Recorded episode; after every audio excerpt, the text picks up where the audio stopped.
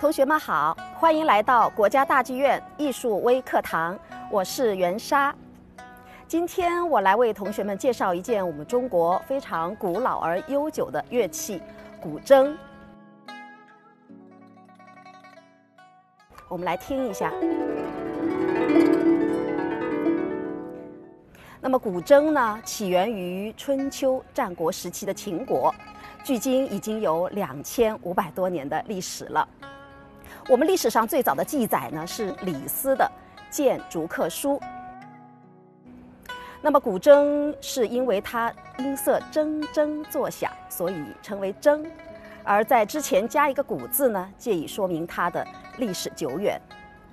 古筝呢，大约有一米六多的这个长度，有二十一根琴弦，中间会有高高架起的琴马啊，也叫筝马。那么我们琴马的右边是用来演奏的，琴马的左边呢是用来按弦的。另外呢，同学们有时候会在影视剧当中看到弹古筝是坐在古筝的正中间的，那么这实际上是一个误区。而我们正规的学习、专业的演奏，我们必须要坐在古筝的琴头的位置。那么我们刚才也提到了，古筝有二十一根琴弦。那么我也不希望同学们看到这么多的琴弦就觉得古筝是很难的。古筝的入门呢，其实非常简单。那么也就是说，我们的二十一根琴弦，实际上我们只包含了五个音。这五个音就是我们中国传统音乐当中的宫商角徵羽，哆、瑞、咪、嗦、拉。我们一起来听一下。好，只不过他们的不同的哆来咪嗦拉分别处在不同的高低音区。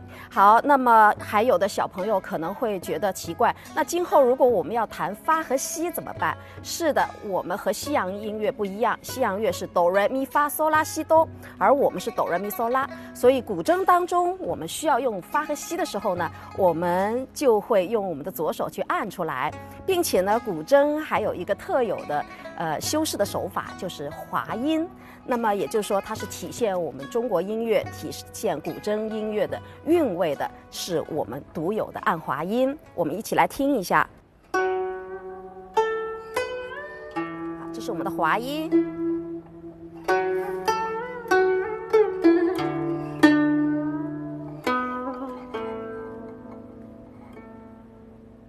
是我们的滑音。那么我们刚才提到，如果我需要做发、做西的时候，我们还有按音。那么也就是说，在哆来咪嗦拉的基础上，我们可以按出发和西。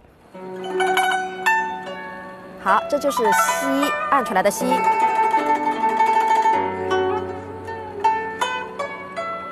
西是按出来的。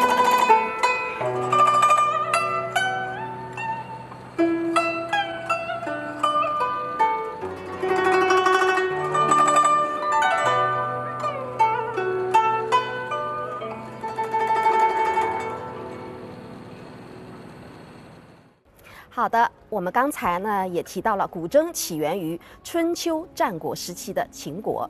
那么我们今天接下来为大家介绍的古筝的这首经典代表乐曲《高山流水》，便是取材自春秋战国时期伯牙子期“高山流水遇知音”的千古佳话。子期呢能从伯牙的琴声中听懂“巍巍乎志在高山，洋洋乎志在流水”这样的意境。因此呢，伯牙是子期为他的知音，所以《高山流水》可以说在我们中国传统音乐当中是一首极具知名度，也是极具代表性的这样一首乐曲。那么它传递着人生在世、知音可贵的这样一种精神境界。好，我们一起来聆听一下。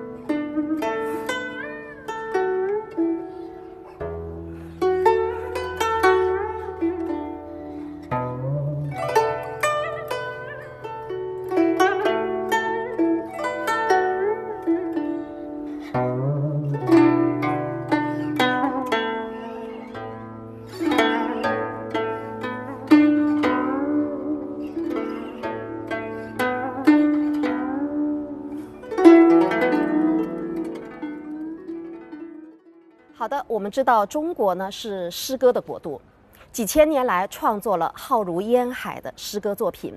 那么我们接下来呢也为大家选取了几首和我们的诗歌密切相关联的几首筝曲。那么我们知道古筝发展至唐代的时候呢，开始由起源于民间，逐渐的发展成为宫廷雅乐的重要组成部分。那么唐诗可以说是我们中国文化的一个巅峰。